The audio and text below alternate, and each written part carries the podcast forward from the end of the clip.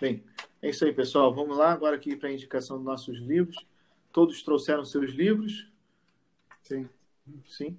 Sim. Bem, Otávio, começa aí.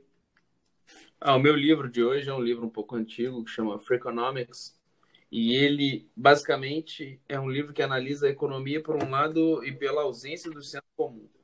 Hoje em dia a gente vive inundado de senso comum, todo mundo sabe tudo, todo mundo tem certeza de tudo e o livro ele meio que desmistifica alguns algumas noções de senso comum atreladas à economia. Ele modifica um pouco essa noção de causa e efeito, causa e consequência que a gente tem e relaciona de forma diferente do que já havia sido relacionado. Ele é um dos, dos primeiros livros que fazem esse tipo de, de análise. São dois economistas americanos e ele desse livro vieram vários outros que é Pense como um Freak, enfim. E, e ele é muito interessante para a gente entender que muitas vezes, quando a gente está afundado no senso comum, é, a gente tem que tirar a cabeça para fora da água e pensar de forma diferente. Porque ser diferente é, é, libertador, é cansativo, é libertador, mas, como diz o Rafael, no final do dia você, você consegue dormir tranquilo e sem, a, sem pastar grama, né? É. Rafael. E, ô, Otávio, um, uma, uma pergunta. Se ele tratar de demanda reprimida, manda para o amigo do Allen. Por favor. não, não trata, não. Ele faz umas relações, umas relações muito loucas, cara. Ele faz uma relação entre entre aborto e criminalidade, que é sensacional. É muito louca, mas é interessante. É, imagino. É. Estreita correlação. Sou o Joe? Diga aí. O meu é um clássico. Tá dando para ver aí certinho? É a primeira sim, vez. Sim, Essa é a versão digital. Uh, a guerra, a sessão do PCC e o mundo do crime no Brasil. Camila Pazman, Bruno Pazmanso, Camila Nunes Dias. Uh, eu comprei pelo título, e, e, confesso que no início a minha preocupação especial era que não fosse um livro de apologia ao crime organizado. Uh, e o livro me surpreendeu. Não apenas por entrar num submundo que eu nunca tinha ouvido para além da, dos jornais de comunicação em massa, mas especialmente porque não era nem não é nem de longe uh, um livro de apologia ao crime organizado. Muito na verdade, o livro é uma grande crítica ao Estado que foi hoje o principal responsável pela criação do PCC e do Comando Vermelho no Brasil. E, e perdão, o, nível, o, o livro trata a nível de detalhes da organização, especialmente do PCC é, no Brasil e nos países da América Latina. Para termos uma dimensão, hoje os especialistas já estimam que o PCC esteja no nível da máfia, ou chegando próximo à máfia. O passo para eles é como lavar o meu dinheiro. Uh, e para termos ainda uma dimensão, o PCC se estruturou não apenas com seus regimentos internos, não apenas com suas estruturas de poder, mas com o que eles chamam de sintonias temáticas. Então, cada sintonia é responsável pela definição de uma pauta dentro do, do, da organização criminosa. Então, você tem a sintonia fina, que é o STF, praticamente, que julga todos os casos. Você tem a sintonia do chinelo, responsável pela arrecadação, sintonia da cesta básica, responsável pelos cuidados dos presos. Cada uma dessas sintonias temáticas tem uma função dentro dessa estrutura organizacional do crime. Isso explica por que, e, e eles colocam trechos é, da própria carta que o PCC escreve ao Comando Vermelho e aos principais líderes do PCC, uh, por que o comando, por que o PCC rompe com o Comando Vermelho? Um dos motivos é a desorganização do Comando Vermelho com uma estrutura uh, de poder para venda de drogas no, no, no país. Uh, isso nos mostra uma preocupação muito grande que o governo precisa ter com a crime organizado no Brasil, que hoje abarca não somente as comunidades, não somente as favelas brasileiras, não somente os países da América Latina, mas se imiscua e muito na área política, na área econômica e social do país. Então, a guerra, a ascensão do PCC e o mundo do crime no Brasil.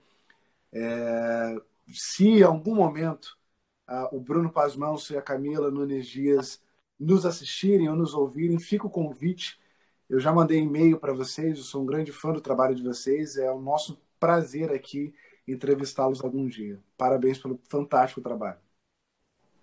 Boa, boa. Rafael, eu queria fazer uma pergunta antes de falar sobre o meu livro.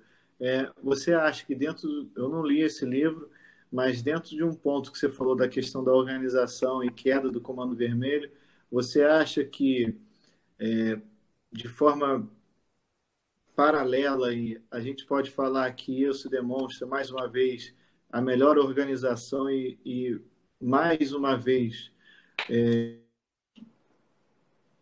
é, ficando claro que o paulista sabe trabalhar melhor do que o carioca? Eu acho que isso comprova é, é, sensivelmente. Não, eu acho que fica a crítica para nós, os cariocas. Quando os paulistas. Eu não sou carioca, não. Quando o crime. É verdade, eu sou do Sul, então não tem nenhuma relação, só moro aqui no Rio de Janeiro. Mas quando o crime organizado paulista diz que o crime organizado carioca é não, desorganizado, que trabalha mal, que gerir os seus recursos, isso é inacreditável. Hoje, para você ter uma dimensão, gente, só para abrir um pequeno parênteses, hoje ninguém dentro do PCC pode matar sem aprovação da sintonia. O que nós vemos no Rio de Janeiro, o bang bang, o PCC não quer, mas nem ferrando. O PCC quer estruturar, pagar as propinas que tiver de pagar, pagar e vender a droga e as armas. Acabou. Eu não quero bang bang, eu não quero transformar, não quero prejudicar o meu negócio. Eu entendo que eh, eu sou um poder central e único no estado de São Paulo e em alguns outros estados e que eu vou dominar. E em breve nós veremos esse conflito cada vez mais sensível aqui no estado do Rio de Janeiro, como nós já vemos em diversos estados e que o governo não toma cuidado. O governo não toma conta. Rebelião atrás de rebelião sendo abafada pelo governo enquanto o PCC monta uma mega estrutura contra essas facções que não têm a menor chance uh, uh, uh, de fazer frente a essa estrutura econômica, política, comandada pelo Marcola e companhia. Aqui é trabalho, meu filho. É. é só lembrando que a, eu não sei se Marcola separou, mas a esposa do Marcola ela é advogada. Mas vamos lá. É... O meu livro que eu trago hoje é o Data Science para Negócio. É, eu comprei esse livro porque eu estava muito envolvido em analisar dados. Até a capa que ele fala o que você precisa saber sobre mineração de dados e pensamento analítico de dados. É, na época da dissertação, eu estava pesquisando, levantando muito, muita informação, muitos dados, e não estava conseguindo fazer uma interpretação bacana é, desses dados e o, o, meio jurídico hoje em dia fala muito, né? Big Data e análise de dados e push de informação, essas coisas disruptivas, né? Inovadoras. Então, e como diz a Maville, vá à fonte, né? Maville é outro, é, o nossa decana da Law Brain, ela na época da dissertação ela estava ela pesquisou um tema e eu achei e eu lembro dessa frase dela porque ela falava o seguinte caiu uma pena aí. Ela falava que estava lendo um livro sobre o work e por acaso também leu de um ministro aqui do STF que também fala sobre, sobre do working, só que a Maville leu a fonte ela leu o próprio livro do Dworkin.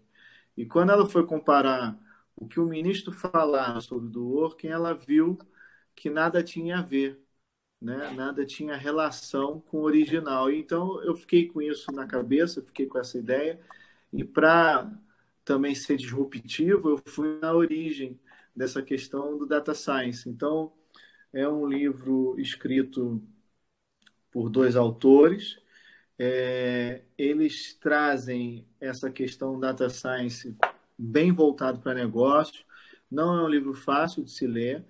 é, porque ele também traz a parte matemática, traz a parte de gráficos, então é algo meio complexo, mas é um livro que ajuda muito a entender é, e, como a gente às vezes fala, beber da fonte dessa nova ciência, que não é tão nova, mas de coleta, interpretação e o, a utilização dos dados, que é um pouco do que a gente falou aí, vocês dois falaram dos livros, questão da informação, né?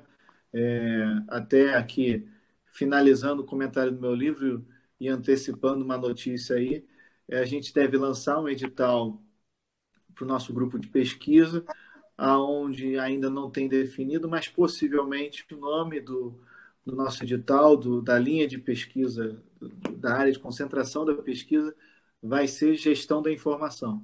Hoje é, é super importante, é um tema atual e que abrange diversos outros segmentos, como é o nosso pensamento. Não é só de direito, é de economia, é social, enfim, é política, é filosofia e, e assim vai.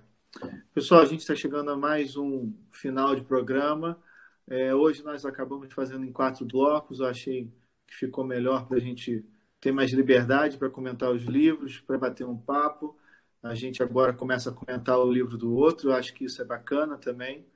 E ah, uma última notícia. A Lawbrain deve estar apoiando um evento de compliance em São Paulo.